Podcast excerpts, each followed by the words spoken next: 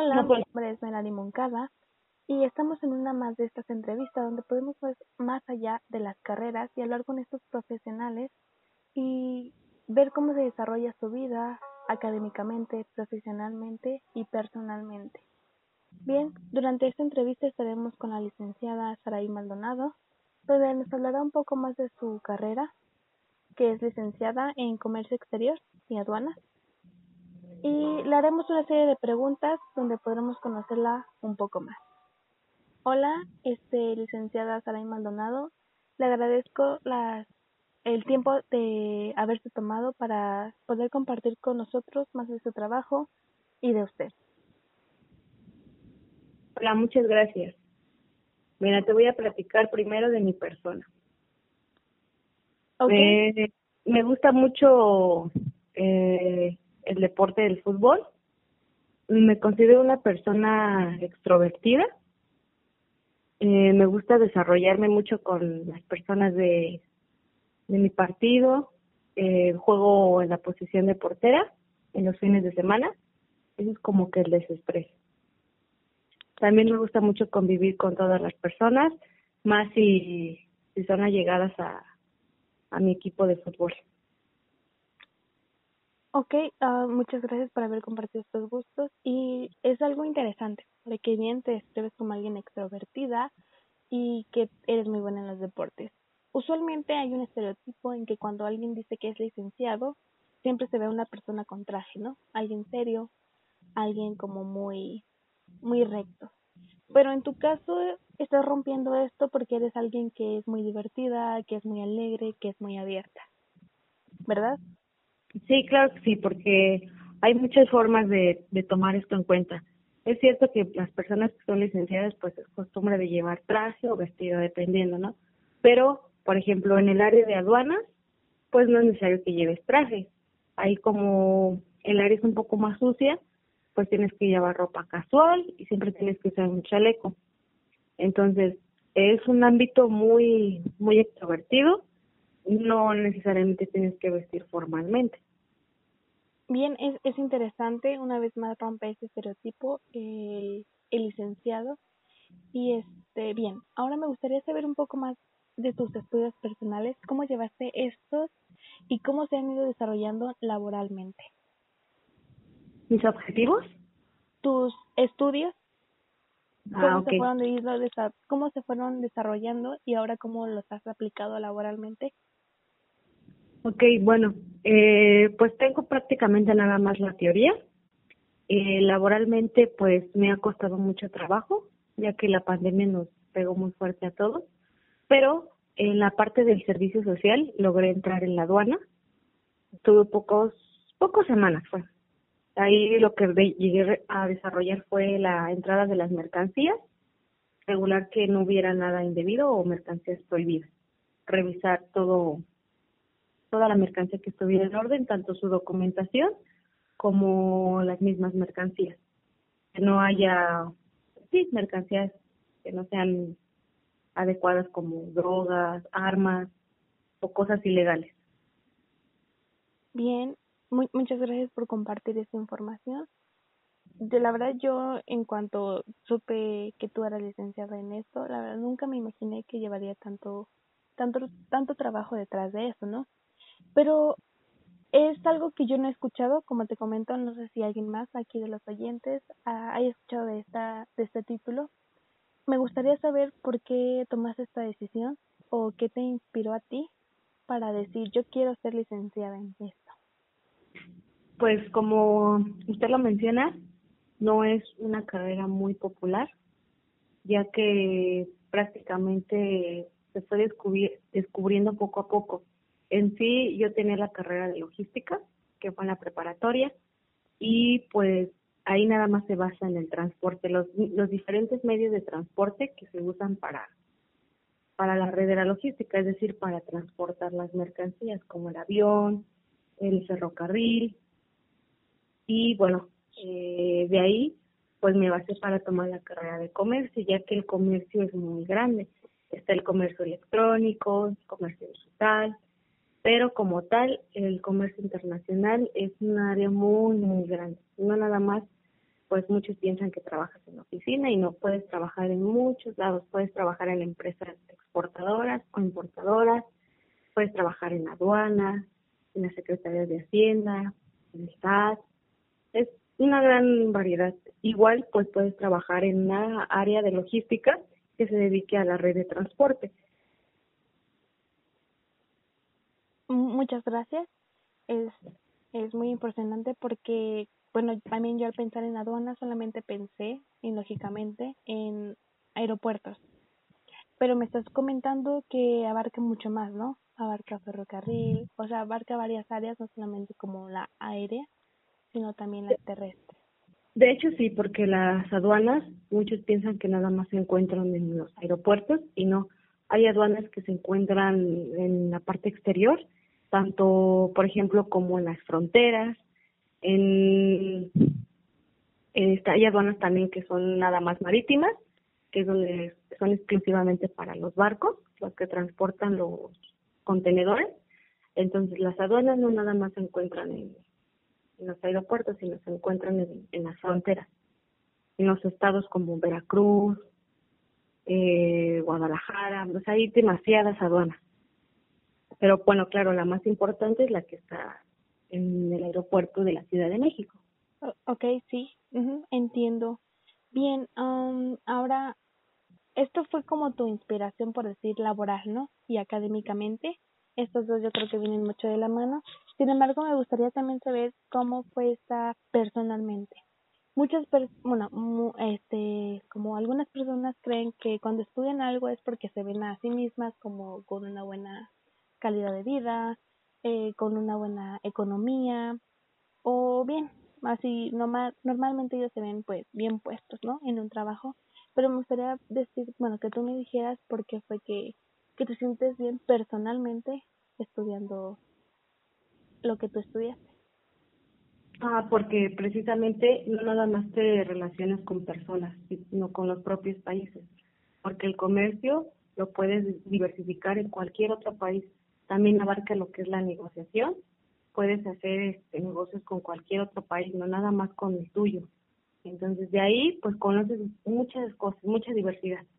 Pues no nada más estás en un solo punto. Puedes viajar a donde tú quieras, conocer tanto la cultura, la diversidad y aprendes de muchas costumbres al momento que tú vas a hacer el, comercio. Si vas a intercambiar alguna mercancía, o si vas a vender, o si vas a traer del exterior a tu país. Entonces, es una gran, una gran diversidad. No solamente te basas en lo económico, sino porque conoces muchas cosas de afuera. Y a mí eso se me hace muy interesante porque no solamente te centras en lo teórico, ¿no? Que yo creo que supongo que tuviste que haber aprendido como muchas leyes o retener mucha información para saber qué es lo que tienes que dejar y no pasar o, o cosas así. Entonces, que vayas más allá no solamente de, de saber sino que te vas a relacionar con personas, pues es interesante. Entonces, esto me lleva a otro concepto, bueno, a otro punto, que me gustaría que tú, o sea, ¿qué edad tienes, perdón? Tengo 22 años. Eh, eres alguien muy joven, entonces me gustaría que nos contaras como qué metas o qué visión tú tienes en un futuro. Ok, muy buena pregunta realmente las metas hay veces que no las logras cumplir, te quedas con una idea y dices yo quiero esto y realmente a veces con el tiempo pues ya no es así. Sin embargo, pues al momento que tú vas descubriendo muchas cosas, ahí es cuando dices, siempre sí llegué a esta meta. Entonces yo lo que te puedo decir es de que pues nunca te des por vencido, tarde o temprano va a salir algo que vas a decir, no, no esperé tanto tiempo pero aunque tardó, pero ahorita ya estoy con esta recompensa. Es como que buscar el, el tesoro día con día. Ok, es, es algo muy, muy sabio para alguien tan joven. Entonces, bien, eh, me gustaría también ver cómo llevas esta parte. Como mencionaste ahorita, según yo, no estás laborando, ¿verdad? Eh, entonces, ¿cómo dividirías esta parte entre tus sueños, que también es seguir practicando el deporte, pero tus metas a futuro, que sería seguir laborando en la carrera que escogiste. ¿Cómo tendrías ese equilibrio personal? Ok, bueno, como tal lo mencionas, no estoy laborando en lo que es mi carrera. pero sin embargo estoy en otro trabajo que en realidad no tiene nada que ver con, con la carrera, pero a mí siempre me dijeron que nunca vas a empezar desde arriba, siempre tienes que empezar desde abajo, ganar experiencia y ir escalando esos peldaños. Ahora bien, lo comparo con el deporte porque es como una forma de desestresarte, ¿no? A veces te estresas porque no encuentras trabajo o porque no estás laborando en, algo que tú estudiaste. Sin embargo, el deporte me sirve a mí como para despejar todo todo ese estrés que durante la semana pues me he adquirido. Ok, es, es una buena manera de tú también tener tu control como tu paz mental o personal, ¿no? En, me gustó, me, bueno, recuerdo que comentaste algo en que tú tienes que checar que no pasen como estas cosas ilegales a otros países, ¿no? Primero que nada, me gustaría que respondieras esta pregunta, que es algo flua para algunos. Para ti, ¿qué es el éxito? El éxito. Pues el éxito no es como muchos lo piensan de que, ay, yo porque gano tanto dinero yo porque soy jefe, yo porque soy esto, ya tengo éxito. El éxito lo ganas día con día cuando eres humilde, cuando te sabes adaptar a las cosas y más, por ejemplo, ahorita que no tengo trabajo, desde ahí empiezas a ganar éxito, empezando desde lo más bajo, si así lo quieres decir. ¿Y qué crees que eso que comentas es el punto donde quería llegar? En tu trabajo, no sé si en, en las este, prácticas que estuviste, que mencionaste que estuviste unas semanas en el aeropuerto, ¿te encontraste con algunos a lo mejor este clientes o personas a las que obviamente les tienes que revisar el equipaje y así? ¿O te encontraste con una situación conflictiva en donde hay estado tal vez corrupción o donde hayas tenido que aportar, no sé, como algo algo que tú sabes de ética y valores. No sé si me explico. Sí, Claro que sí, no me tocó a mí, pero sí hubo como situaciones con otras personas que saben perfectamente que lo que llevan en su mercancía o en su transporte, pues como saben que se les va a revisar, pues se empiezan con de, bueno, pues te doy tanto y me dejas pasar libremente. No me tocó a mí hacer eso, pero sí me tocó ver a otras personas. Realmente ahí pues no, no hubo conflicto porque muchas personas no aceptaron el soborno, pero sí, sí se da y se da mucho. Sobre todo porque pues saben las personas que se les va a revisar la mercancía y pues de ahí ya pasa a manos de, de la policía si se viene a encontrar algo que no tiene nada que ver con, con lo legal. Bien, comentas que no te pasó a ti, pero me gustaría que te pusieras como en ese en ese plan y me gustaría que me contaras cómo te sentiste tanto estando como personalmente espectador. ¿Y qué pensaste en ese momento? Supongo que dijiste, qué bueno que no me tocó a mí, ¿no? Pero ¿qué hubieras hecho si en vez de ser ese compañero de trabajo hubieras sido tú? O sea, hubieras aceptado esa cantidad de dinero. El dinero extra no le hace nada mal a nadie. Pues yo creo que no, o sea, realmente sí me dicen por ahí, es tentador el dinero y a lo mejor hubiera dicho, pues está bien, o sea, te dejo pasar. Pero realmente, pues ahí está todo monitoreado porque más adelante son como bloques, entonces más adelante lo hubieran detenido y donde hubieran dicho, ¿por qué pasaste este bloque si tenés mercancía ilegal? Entonces, pues la responsabilidad iba a ir de todos modos hacia mí. Aunque claro, muchos se pueden lavar las manos diciendo, no, pues a mí no me tocó este bloque, me tocó otra persona. Pero pues realmente ahí como te digo, todo está monitoreado. Entonces, pues sí, a mí de plano me hubieran corrido y te boletines, porque es como si lo volvieras a hacer en otro trabajo. Bien, y creo que esta posición habla bien, porque no solamente estarías como pensando en el como en ese en ese dinero o en el beneficio de eso, sino también estarías pensando en que pusiste como en una situación complicada a tus compañeros y pues más allá de que perderías la oportunidad de, de obtener más dinero en tu trabajo laborando honradamente que por ese pequeño soborno. Aparte, como mencionaste al principio, relacionaste la ética y tiene mucho que ver, porque desde un principio cuando entras a estudiar esa carrera, la función es hacer el bien, mandar mercancías al exterior pero legales. Entonces, al tú permitir que esa persona eh, introduzca al país una mercancía ilegal, estás como faltando a la ética que tú misma dijiste que no lo que no lo harías. Ahí cuenta mucho eso lo de la ética. Estarías como que faltando a, a esa parte. Bien, entonces esta es una de las partes más importantes eh, para una persona porque no solamente se trata de que conozcas tu trabajo como académicamente, sino que también conozcas tus valores como persona. Y bueno, con estas preguntas creo que tú respondiste. Creo que aquí no, bueno, aquí no hay respuestas buenas y malas, pero creo que fue la mejor manera porque obviamente eres una persona con ética y valores. Entonces, bueno, para finalizar esto, te agradezco el que te hayas tomado este tiempo y bueno, esta entrevista es para que nuestros oyentes conozcan, conozcan como esta área de carreras. En especial comenté que pues la verdad la tuya en, en mi persona pues yo no la había escuchado, pero esto también es para que estas personas que están interesadas en él, en la carrera o en el título, pues conozcan más allá. No sé si quieres decirles algo más a los interesados o bueno, para que lo conozcan más o qué más lleva esto. Claro que sí, mira, esta carrera, como te lo dije en un principio, no nada más es de un solo ramo. En esta carrera puedes encontrar mucho, mucho trabajo.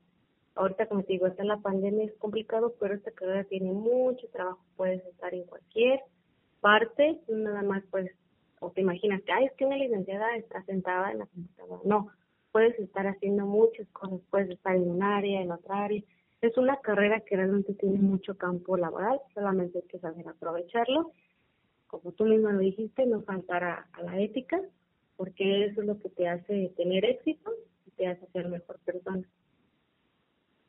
Ok, muchas gracias, licenciada Saray Maldonado, una vez más por haberse tomado el tiempo. Y pues hasta aquí finalizaríamos la primera parte de la serie de preguntas para conocer más acerca de su trabajo. Mi nombre es Melanie Moncada y les agradezco haber escuchado esta parte de la entrevista. Mi nombre es Melari Moncada y estamos en una más de estas entrevistas donde podemos conocer estas áreas en la carrera, ver esta visión más allá de cómo va cambiando la educación hacia la vida laboral. Durante esta estaremos platicando con el señor Alejandro Moncada, que nos hablará un poco más del título que lleva a ser un soldador. Y eh, podremos verlo también cómo ha crecido personalmente hacia esta vida laboral. Sin más, hola, señor Alejandro Moncada. Le doy las gracias por haberse tomado este pequeño tiempo para responder a la serie de preguntas y dejarlos a mí y a mis oyentes este, conocerlo un poco más. Eh, primero que nada, pues buenas tardes y no, pues gracias a ti porque te tomaste este tiempo. Como hasta ahora he mencionado, usted es soldador.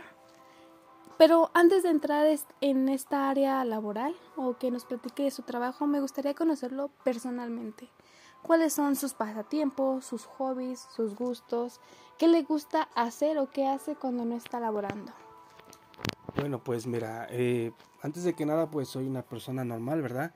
Y me gusta estar con mi familia, ¿verdad? Cuando yo tengo tiempo, ¿verdad? Este, vamos, no sé, vemos una película, vemos este, la tele, eh, pasamos tiempo juntos, ¿verdad? Y este, pues sí, trato de que mm, los tiempos eh, sean este perfectos, ¿no? O sea, cuando hay que trabajar, trabajamos y cuando hay que descansar, pues descansamos. Bien, eh, a mí se me hace muy importante que haya mencionado esta de la familia, porque cuando alguien trabaja y tiene un título importante, usted lo conoce como soldador, es importante que también tenga esta parte donde sepa mediarlo. ¿Qué tal se ha llevado su trabajo con su familia? Pues sí, eh, pues bien, o sea, eh, laboralmente pues tengo un, horario, ¿verdad? Entonces, este, pues prácticamente pues, me da esa oportunidad, ¿verdad? De estar con mi familia. No la mayor parte, pero sí estoy con mi familia porque, eh, pues desgraciadamente la mayor parte pues estamos trabajando. Bien, antes de seguir hablando de su trabajo, también me gustaría conocer un poco más de sus estudios. ¿Qué fue todo esto que conllevó a usted, hablando académicamente, para que usted pudiera llegar a tener este título como lo es el ser soldador? Pues mira, el ser soldador, eh, no es fácil, ¿verdad? Porque tienes que conocer muchas, eh, muchas eh, cosas respecto a, por ejemplo, a los materiales, eh, a las aleaciones, por ejemplo, tuve que también este, instruirme, ¿verdad? Por ejemplo, para yo ser soldador tuve que hacer una prueba para yo poder certificarme y aprobar ante la OMS que yo soy soldador certificado en 5G. Ese es un código que todos los soldadores tenemos. Y el 5G es, es una posición que lleva todas las sobre todas las posiciones que tiene conocidas la, la rama de la soldadura. Entonces, esa posición me da la posibilidad de soldar todo, todo, todo, todo, ya sea tubería, ya sea estructura, o sea, estamos hablando en general. Es muy interesante lo que usted comenta porque, siendo sincera, yo nunca había escuchado hablar acerca de, de eso que mencionó, que es la OMS. Y es como importante rescatarlo porque muchas veces, a veces, este, como no llevas tal vez un, un título importante o algo así y el soldador es algo pequeño, muchas veces la gente lo, lo toma como muy a la deriva. Y esto no debería ser cierto, porque como usted lo está comentando, es algo que de verdad lleva su tiempo y su esfuerzo. Eh, qué bueno que lo comentas, mira, eh, pues sí, porque el ser soldador también es una responsabilidad, ¿verdad? Porque imagínate, bueno, a mí me ha tocado soldar edificios, me ha tocado este soldar tuberías de alta presión. Entonces la responsabilidad cae entre, en uno, ¿verdad? Eh, la tubería se puede reventar, el edificio se puede caer, ¿verdad? Tiene que estar, tiene que tener pruebas este, estructurales para que pueda aguantar este terremotos. O sea, estamos hablando de terremotos de 9.8, o sea, eh, entonces todo eso eh, es una carga para nosotros y una responsabilidad, no nada más desde que eh, voy a soldar y ya, ¿no? Sí, este, es una responsabilidad que lleva y también de estudio, de saber este, qué soldadura vas a aplicar, a cuánto amperaje la vas a aplicar. Entonces, este, eh, hay que estudiar, hay que estudiar y, investigar y, y, que lo que estás haciendo también lo hagas con, con, con amor, ¿no? Bien, a mí se me hace muy interesante. Aparte de bueno, se ve que como habla de su trabajo, es algo que a usted le, le apasiona hacer, obviamente. Pero aparte de este, de este trabajo, eh, hay otras formas de ganarse la vida o hay otras carreras. Entonces viene esta pregunta, ¿por qué usted tomó la decisión o qué lo llevó a usted a tener este título que es ser soldador? Pues mira, este, eh, pues primeramente fue este por necesidad, ¿verdad? Pero, este, pues, eh, cuando te gusta lo que tú haces, pues, obviamente, este, lo haces por amor. Y inclusive, por ejemplo, la soldadura, eh, no nada más es una rama, o sea, ya te lleva varias ramas, como por ejemplo, ahí ya sale la pailería, la mecánica, este, estamos hablando de mecánica hidráulica, mecánica de por gravedad, eh, de inyección, entonces todo eso, todo eso, eh, conforme al tiempo, pues lo vas conociendo y te vas y, te vas este madurando, o sea, y vas este te vas fogueando, ¿no? Te vas fogueando. Tanto tanto como teóricamente como en campo, ¿verdad? Entonces todo eso pues nos vamos empapando y, claro, pues te sirve te sirve para defenderte ante la vida. Entonces, usted podría decir que lo que lo brilló esto directamente fue el tener que trabajar en algo. Y esta pregunta sale un poco de contexto, pero si no hubiera sido usted soldador, entonces ¿qué estaría haciendo ahorita de su vida? Mm, no, pues no sé, pero esto es lo que me apasiona. Entonces, este, no, pues yo, yo ya elegí ser soldador y, y me gusta mucho. Ok, bien, bien, perdón. Este, volvemos al contexto. ¿Usted cuánto tiempo lleva trabajando aproximadamente ya en esta rama? Aproximadamente como unos 17 años. Entonces supongo que usted ya tiene planeada o tiene visiones más allá. Primero me gustaría que, me los, que nos contara cuáles han sido sus logros personales, laborales y, bueno, los académicos, no sé si los quiera tomar en cuenta. Bueno, pues este, mis logros han sido que poco a poco, pues sí, en este ramo pues nunca acabas de aprender, ¿verdad?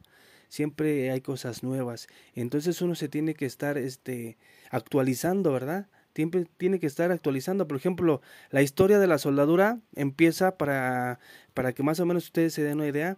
La Torre Eiffel se hizo con, con remaches, se soldaban con remaches. Esa es la historia de la soldadura. Se soldaban con remaches eh, al rojo vivo.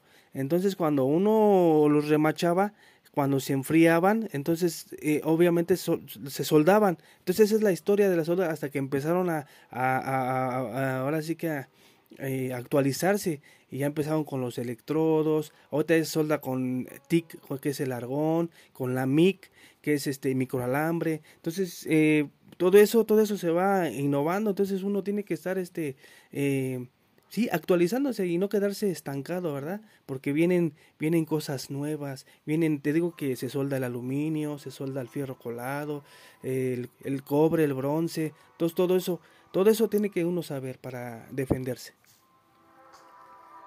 Ok, sí, son muchas cosas y se ve que usted ha tenido estos logros, hablando como laboralmente y académicamente, porque pues obviamente usted tuvo que haber estudiado para conocer todo esto. Pero ahora vamos a hablar un poco más del futuro. ¿Usted qué espera más? Usted ya tiene 39 años. Laborando. Entonces, no creo que quiera quedarse estancado ahí, ¿no? ¿Usted qué espera de la vida? ¿Qué sigue después de esto, de ser soldador por tanto tiempo? No, pues claro, mira, este, mi meta es, este, a futuro, pues sí tener mi propia compañía, ¿verdad? Y pues sí, este, ahora sí que yo, em, pues sí, mandar, mandar a, la gente, a la cuadrilla, esa es una de mis metas, ¿verdad? Pero este, poco a poco, yo sé que se va a lograr, poco a poquito. El conocimiento lo tengo, eh, nada más falta este, un poquito de empuje, pero ahí, ahí estamos. Bien, lo importante es que usted tiene clara estas metas y esos sueños a futuro y esperamos que los pueda cumplir o seguir cumpliendo. Me gustaría hacerle una pregunta que para todos es algo aflua. Para usted, ¿qué es el éxito? Ya sabemos que tiene una familia, que está laborando y que tiene sueños a futuro. Tal vez algún día una empresa y mandar. Pero para usted, ¿sería eso el éxito? ¿Ya tiene el éxito? ¿O para usted qué es el éxito? Mm, bueno, eh, el éxito para mí sería este hacer las cosas bien yo como tengo, o sea, tengo este dicho que todas las cosas que tú hagas, hazlas como si fueran para ti. Para que cuando tú veas a la persona que está contenta, entonces tú te quedas con eso, con ese éxito que dices, bueno, lo logré, ¿verdad? Que la persona se quede contenta con tu trabajo. Y ese trabajo que tú estás haciendo bien es tu mejor carta de recomendación. Ok, para mí esto, esto que usted acaba de mencionar es importante. Dijo que usted hace las cosas como si fueran para usted. Aquí en todos los trabajos, obviamente aquí en todos, tenemos algo que son valores. Este, entonces, ¿usted alguna vez ha tenido alguna situación conflictiva donde afecte esta parte donde no haga las cosas como si fueran para usted? Porque tal vez no haya trabajado y le hayan puesto un material que no es bueno y usted lo tenga que hacer porque son órdenes del jefe al que está obedeciendo o tal vez este no sé alguna situación que haya tenido y se haya este conflictuado con su dicho claro pues por supuesto nosotros este eh, nadie nace sabiendo verdad entonces eh, la vida te va enseñando cosas nuevas y obviamente pues quién no la ha regado verdad quién ¿quién no la ha regado? O sea, nadie es perfecto. Entonces, este, hay un dicho que dice que el, el, el, sabio aprende del, ahora sí que el que, el tonto, el que la riega, ¿no? Y el tonto aprende de sus propios errores. Entonces así es. Entonces hay que eh, fijarse de los errores de los demás para que no los haga uno.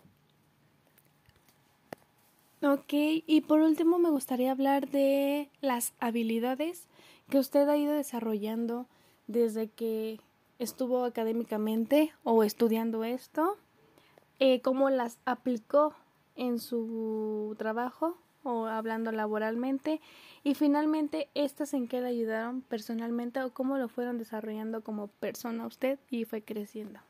Pues por supuesto, mira, para que tú eh, realices un oficio, cualquier oficio que tú tengas, pues, obviamente tienes que estudiar, tienes que conocer todas estas ramas que salen, ¿verdad? Por ejemplo, como te explicaba, ahí de la soldadura salen, no nada más es soldar, y no, hay que armar, hay que forjar, estamos hablando de la forja, la forja viene de años, entonces todos esos conocimientos obviamente tú los obtienes estudiando, leyendo, eh, en campo, eh, o sea, son muchas cosas, pero eh, lo tienes que estudiar. Ok, pues sí, son demasiadas cosas y términos que nosotros no conocemos, pero para esto es la entrevista, para que usted nos hablara un poco más de lo que conlleva tener este título como soldador. Y bueno, hasta aquí vamos a dejar la primera parte de la entrevista y le agradecemos nuevamente el tiempo que se tomó para responder y platicarnos un poco más acerca de su trabajo. No sé si tenga algo más para nuestros oyentes para aquellas personas que están pensando en tomar esta rama o tener este trabajo en su vida? No, pues nada, simplemente que cualquier oficio que ustedes quieran o cualquier carrera que, que deseen hacerlo, háganlo con el amor que ustedes eh, le, le tienen a esa carrera o ese oficio, porque acuérdate que si lo sueñas, lo puedes lograr. Ok, bueno, muchas gracias. Esperamos que tenga un buen día y a todos nuestros oyentes les agradecemos por haber terminado hasta aquí este podcast. Yo soy Melari Moncada y esperen la segunda parte de nuestra entrevista. Gracias. Hola, mi nombre es Melari Moncada y durante esta otra entrevista estaremos hablando con un profesional de la arquitectura dentro del área de la construcción y otras cosas. Le haremos una serie de preguntas donde podremos ver la diferencia entre lo que uno aprende hablando escolarmente y cómo se crece como arquitecto laboralmente y durante toda esta carrera.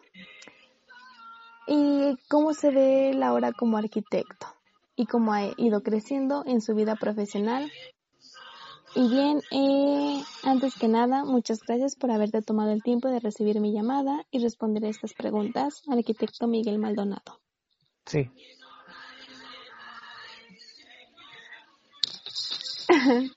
bueno, este, me gustaría conocer un poco más acerca de ti antes de entrar en, en tu trabajo. Tal vez me puedas contar un poco de tus pasatiempos, de tus hobbies y de tus gustos personales. Sí. ¿Qué? ¿En general? Ajá, en general, primero que me hables un poco de ti y después si quieres voy desglosándote. Un poco de mí, pues ya tengo unos 31 años. Vivo eh, con mi papá. y prácticamente me dedico todo el día a trabajar. Así que lo que hemos estado haciendo, trabajo, tengo como dos trabajos, uno de manera ya horaria y uno muy abierta, ¿no? Igual de la misma rama, pero no tengo ningún problema por trabajar otro tipo de cosas mucho tiempo he estado trabajando en medio ambiente y en áreas administrativas. De mí como tal, mm, pues casi siempre llego a descansar, a leer. Leo casi todas revistas científicas y de historia, lo principal. ¿Qué más sería decirte? Pues para comenzar, me preocupa una pequeña parte en la que dijiste en que todo el tiempo estás trabajando.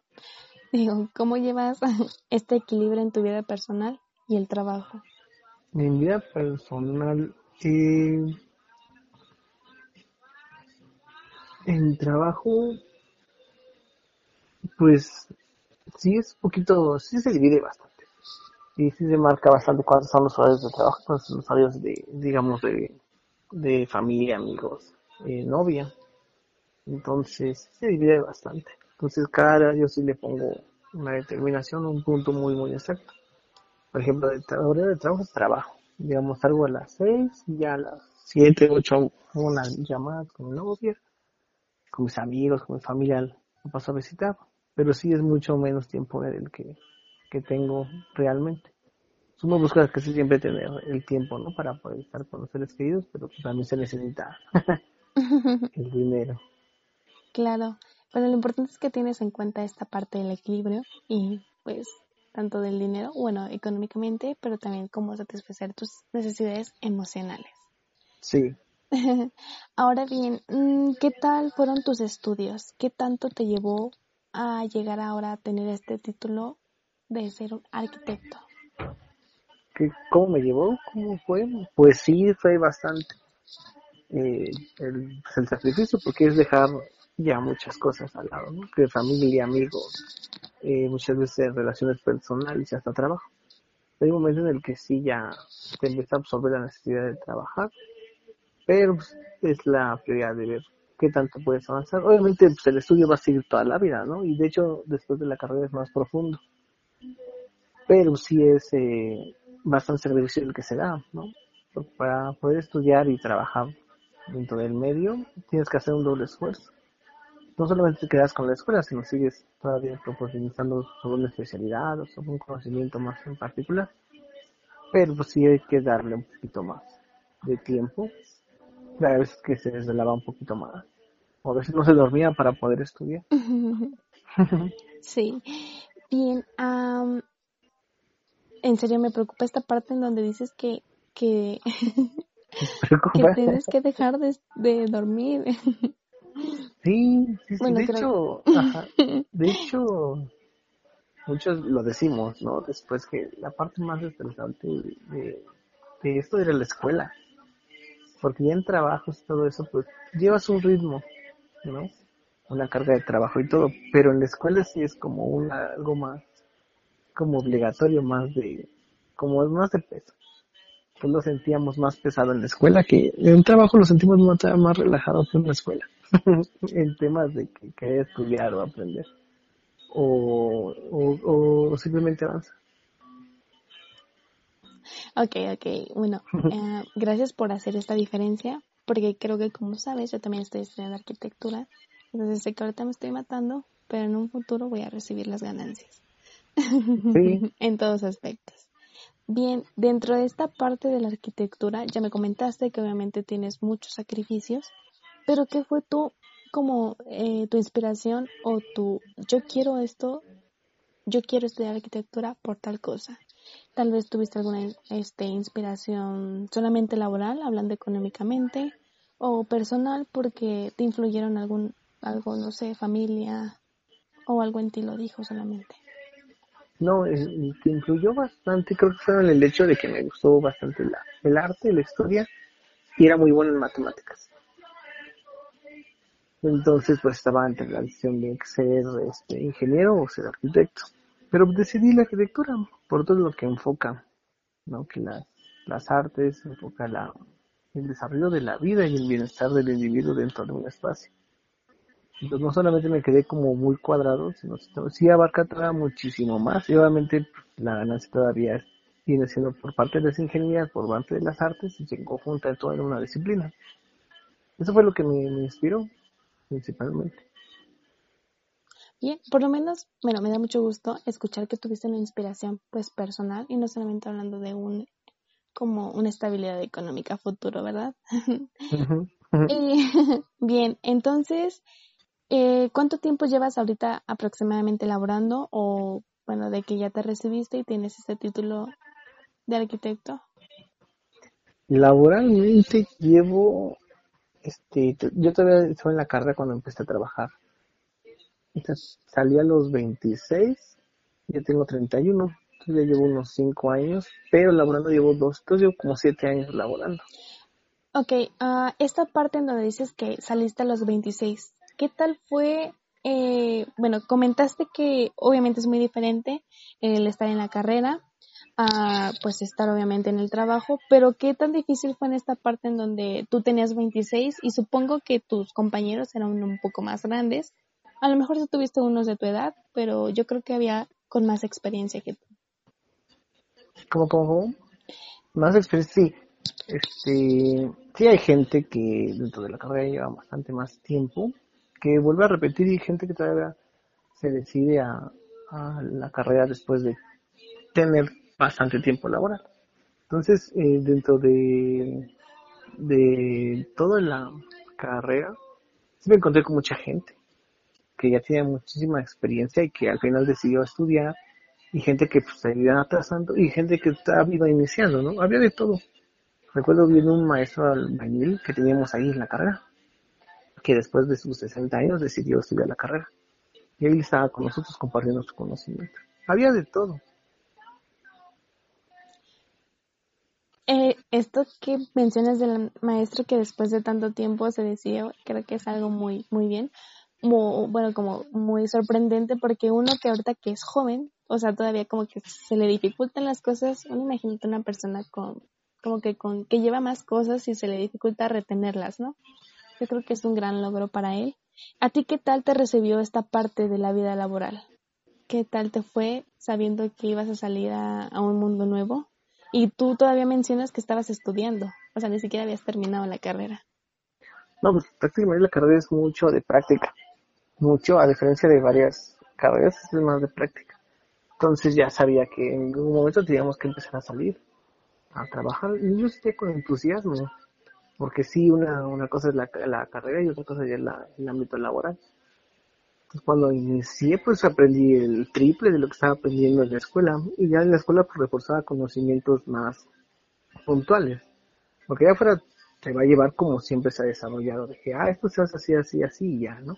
Pero en la escuela sí te hace así porque es así, así, así y debe de ser así. Entonces complementaban las dos. ok, no me asustes, por favor. Pero bueno. eh, entonces, estos siete años que llevas, ¿tú cuáles son los logros que más destacarías? Mm, ¿Cómo quieras mencionarlos, laboralmente, personalmente, cómo has crecido, eh, no sé. Logros personales y dentro de la carrera nos dieron bastante eh, la particularidad de la, del, profesional, del profesionalismo nos decían que las cosas debían ser correctas y todo, y hasta ahorita las seguimos teniendo. Entonces, mantener ese tipo de percepción sí es un verdadero logro, porque ya en el, en el campo laboral, no, te encuentras cada persona que no, no hay moral, no hay principios y no hay seriedad en, en, en este ámbito. Pero en la escuela sí te lo da. Entonces hay una diferencia. Entonces como logro mantienes esa disciplina que te ha formado la escuela. Otros, pues en lo particular, conocimientos más puntuales. De decir, oye, pues esto ya, esto es de ingenieros, o esto es de contadores, o esto es de abogados, ¿no? Luego no, no solamente, sino también empiezas a ver cosas que todavía van más allá de la carrera. Y dices, yo me estoy casando con mi carrera, estoy aprendiendo todavía muchísimo más. De la carrera de arquitectura es muy divergente, muy grande. Entonces aprendes de muchísimas disciplinas. Tus logros como tal, eh, el conocimiento, de que ya puedes manejar cierto tipo de conocimiento y entender varias cosas. Creo que eso ha sido eh, el acabar la carrera completamente, sí también fue un gran logro. Porque me acuerdo que entramos 90 en el primer semestre y yo me titulé eh, con tres personas al final. Sí, sí costó. sí, creo que esas tres personas lo hablaron y creo que sí costó mucho. Sí, sí costó mucho. Pero sí, el mayor logro es mantener eh, la enseñanza de la escuela. Los demás no vas a poder aprender, pero la escuela sí te enseña a ser un profesional correcto. Mencionaste un logro que era el conocimiento, pero también mencionaste al principio que tenías dos trabajos. Superficialmente nos podrías hablar un poco de tus dos trabajos de los trabajos. Este, ahorita trabajo en una empresa, digamos, como familiar. nos mantenemos varios de nuestra familia ahí. Y la empresa se dedica a mecánica de suelos, estructura y cimentación. Entonces es una área totalmente técnica, que, que en la área de arquitectura pues me, no me, no los conocimientos no son suficientes porque es muy, muy puntual. Me gusta estar ahí porque estamos aprendiendo, bueno, estoy aprendiendo bastante de la formación técnica de, las ingenierías, pero no estoy poniendo aparte mi, todo lo que aprendí de la carrera, sino también se contribuye parte de la expectativa de la arquitectura aplicando en varios tipos de, de obra. Esa es la que estoy trabajando en, por horario y por tiempo libre estoy trabajando en desarrollo de vivienda, de casas, ayudando administrativamente a ayuntamientos también. Y trabajo chicos que salen eh, básicos de albañilería, de cubiertas, de todo. Entonces, ahí llegan, Esta pregunta te la hice porque me gustaría saber qué metas tienes a futuro. Comentas que estés en un trabajo o en una pequeña empresa, empresa familiar y lo que sale y en los ayuntamientos. Pero ¿tienes algo más en tu vida? ¿Qué sigue después de esto? ¿Quisieras algo propio? No sé, eh, hablando primeramente laboral. Algo propio ya inicié, ya hace como unos tres años, con nuestra propia empresa. Nuestra propia empresa se dedica a desarrollar vivienda, que es el primer enfoque, y hemos participado en, en licitaciones y en obras de, con SACMEX, desde agua, y en Veolia también, que son de obra civil. Sí hemos tenido algo bastante afuera, propio, que es producto parte de trabajos que hemos adquirido afuera, que poco a poco te van jalando, te van jalando, te van jalando, y como te van jalando, pues necesitas hacer algo ya más serio. Entonces formamos una empresa nosotros. Entonces quiero queremos mantener eh, ese tipo de perfil en obra, en, tenemos obra en general, pero queremos ya especializarnos en un poquito más como de obra desarrollada en vivienda privada. Por ejemplo, ¿qué tal ha sido este cambio en que primero, no sé, eh, trabajaste, supongo, para alguien, ¿no? Cuando comenzaste. ¿Y qué tal ha sido ese cambio de trabajar para alguien a ser como tal vez tu propio jefe o tener este negocio que tú ya comenzaste? El cambio. No, sí es bastante. Eh, en cierta perspectiva entiendes, ¿no? No entiendes hasta los jefes, el porqué y todo, porque mucho es de, de recurso. Un, un error chiquito puede ser un error en costo muy, muy alto. Pero a lo mejor, como no te absorbe todo eso, dices, bueno, no, pasa y ya está ahí, ¿no? Un, error dices, bueno, ya, ahora lo corrijo, ¿no? Pero cuando es, eh, lo, es tuyo, tuyo, tuyo, cada centavo lo, ves como ahorrarlo. Y cuando es un error, sí, el significado y el, y el conocimiento de no volverlo a hacer es más fuerte. Obviamente hay más obligaciones, muchísimo más, que a diferencia de tener un jefe o no. Cuando eres propio, pues sí, hay más sacrificio, más trabajo, más todo. Pero pues al final lo vale. digamos, no solamente en monetaria, sino también en lo personal. Que dices, no, esto lo pudimos lograr. Es difícil, pero lo, lo pudimos hacer. Y el conocimiento pues también te lleva muchísimo más. Bien, yo bueno, creo que este cambio ha sido muy bueno para ti, porque creo que ahora estás como más abierto, ¿no? Ya conoces más acerca de cómo fue para trabajar para alguien y ahora lo que estás haciendo tú mismo. Y no solamente, como mencionas, no son nada más logros económicos, ¿no? Que ganas bien o que estás creciendo, sino también son logros personales en los que dijiste, te propusiste tal cosa o te pusieron tal proyecto y lo pudiste lograr.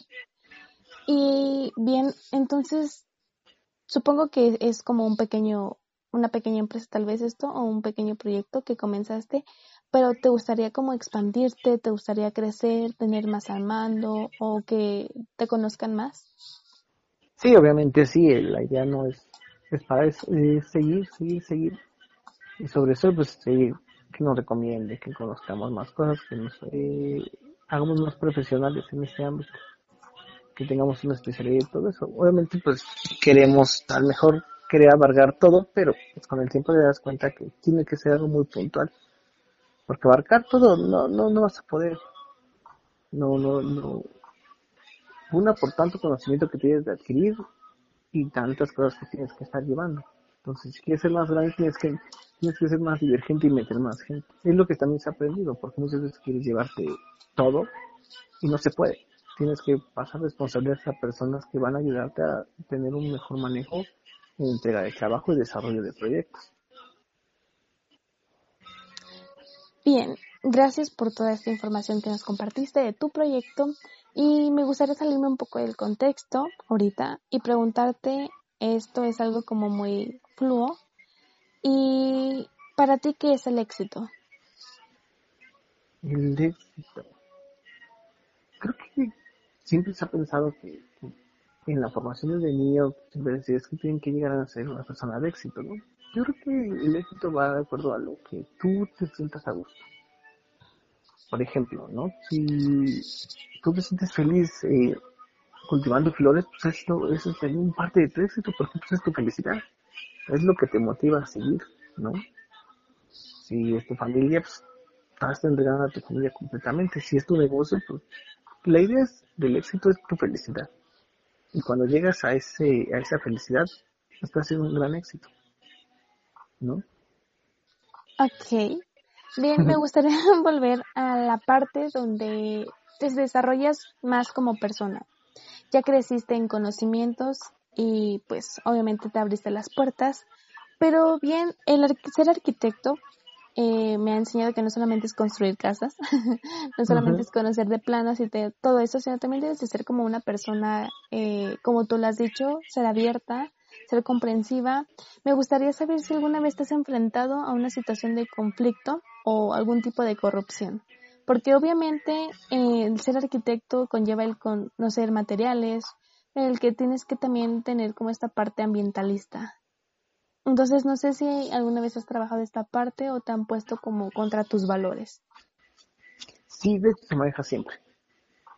Siempre, de hecho, eh, es como, recordamos cuando dicen, es que no te, ser correcto no te lleva a avanzar. Pero sí, ¿por qué no? No, no son los medios institucionales en los que no. Por ejemplo, para obtener un permiso eh, es más fácil sacarlo con mocho que hacerlo de manera más legal. Pero muchas veces ellos ya nada más están esperando eso. Entonces no te llena, te tienes que acomodar ahí. Y lamentablemente pues es así. ¿No? Que los policías, por ejemplo, las obras que que los policías que necesitan su moche, que los sindicatos necesitan su moche. Y dices, bueno, pues no tendría por qué hacerlo, ¿no? Pues te van a poner trabajo. Entonces tú vas a algún momento de que dices, no, pues ¿cómo le hacemos, no? Porque nosotros necesitamos avanzar. Y aunque hagamos bien las cosas, no vamos a poder avanzar. Entonces, pues dices, oye, policía, pues ya, pues denos chance de trabajar, no, es que yo te voy a parar para esto, esto, tengo el permiso, tengo todo, sí, pero te lo voy a poner fácil, no te voy a dejar no me lo Y tengo medios para poderte parar. Nada más porque quiero, ¿no? Pues, ¿qué dices? Pues, ni modo, pues, ¿qué hacemos, no? Yo creo que te llevan a muchas cosas. También en, en, en obra, obra pública, pues está, muchas de las cosas ya están arregladas. Y obviamente se las que pasar mucho, pero pues, desgraciadamente siempre ha sido así aquí. El, el manejo de la construcción es muy alto, muy, muy, muy alto. O sea, hay muchísimas eh, manos ahí que tienen que pasar por todos lados. De que sí nos han puesto varias cosas, sí, sí. Y creo que ha sido esa parte más en situaciones de permiso y que no dejen trabajar. Que en nuestros emociones pues dices, pues no debería, ¿no? Pero pues nos ha pasado y te lleva y te acorrola, te, te, encasilla al hacerlo. Mira, primero que nada, agradezco tu honestidad. Tengo otras dos entrevistas donde me dicen, no, yo jamás aceptaría un soborno, yo jamás haría esto. Ah, de sobornos. Ah. no, no, no, de corrupción y todo eso, o sea, todo lo que tú llevas en tu trabajo. no, sí. Y, se hace, sí, te, y, te. Ajá. Y creo que, bueno, obviamente eres el primero en que me dice, tengo que avanzar y pues obviamente tengo que llegar a un acuerdo. Por eso, en serio, gracias por la honestidad. Pero la verdad yo no sabía esta parte en donde, bueno, muchas veces, por ejemplo, en la escuela, a mí me han dicho, no, pues tienes que contar con tal, tal y tal permiso, ¿no? Y te lo hacen ver fácil, obviamente es una serie de trámites, pero la verdad yo nunca pensé que, que tendría que tener tantos problemas como los, los que has mencionado. Entonces, no sé, no me hagas arrepentirme, por favor. ¿Por qué? Bien, eh, bueno, creo que ya por último te, te hice la pregunta de para ti qué es el éxito, porque, bueno, a tus 31 años de edad, creo que comentaste. para mí yo creo que eres una persona ya exitosa, no solamente por tener esta estabilidad económica, sino porque también tienes esta estabilidad personal y emocional, tal vez no tan, tan dedicado, perfecta como tú la, la querrías o la pensabas, pero creo que que esto del éxito va más allá de, solamente tener un título profesional. Y pues te agradezco que te hayas tomado este tiempo para responder esta primera parte de la serie de preguntas de la entrevista, porque no es nada fácil, ahorita que ya conocí todo este show de tu, de tus trabajos, y aún así te tomas el tiempo ahorita para hacerlo. Muchas gracias, y pues obviamente yo estoy estudiando arquitectura y la mayoría de estos, bueno, de este, de este esta entrevista pues es para arquitectos jóvenes y emprendedores como yo. No sé si quieres darles algún otro consejo, algún aviso importante, una señal roja de alto o algo. De, de de verdad que uno nunca, nunca, nunca, nunca va a llegar preparado. Y te vas preparando y te vas perfilando durante el camino. La escuela es muy importante, sí, porque te da muchísimos valores, muchísimo profesionalismo y eh, identidad propia. Porque allá afuera, como decimos, todos hay muchos coyotes y podrán hacerlo mejor que tú. Pero es lo que nos distingue como profesionales, que es nuestra ética. De aventarse, háganlo. Solitos, muchas cosas van a llegar solitas. De conocidos, oye, eh, sé que haces planos, ayúdame con uno. No, sí, yo voy a aventarlo y poco a poco te van a estar jalando. De que tengan miedo, pues sí, yo creo que todos. Y aunque ya llevamos años aquí, lo seguimos teniendo pero nunca hemos parado de, seguir. Yo les pediría que, pues, de verdad, que de verdad confiaran en ustedes mismos y que de verdad se aventaran. Porque parte del conocimiento y parte de, esta disciplina es aventarse. Solitas las cosas se van haciendo, porque no es de una persona, sino son varios que contribuyen a hacer un proyecto. Muchas gracias nuevamente y esto de verdad nos ha servido mucho para todos los que lo van a escuchar porque no solamente vemos que el ser arquitecto sea para el área que sea, no nada más conlleva como terminar esta carrera. Como tú lo mencionaste, para ti fue como más, o bueno, fue mucho mejor reforzar estos conocimientos antes de terminarla porque lo hiciste a la vez, ¿no? Trabajabas y estudiabas y los complementaste. Y en serio, muchas gracias por haber respondido todas estas preguntas y pues en serio, gracias. Y esto sería todo. Mi nombre es Benadi Moncada y gracias por llegar hasta aquí en esta entrevista.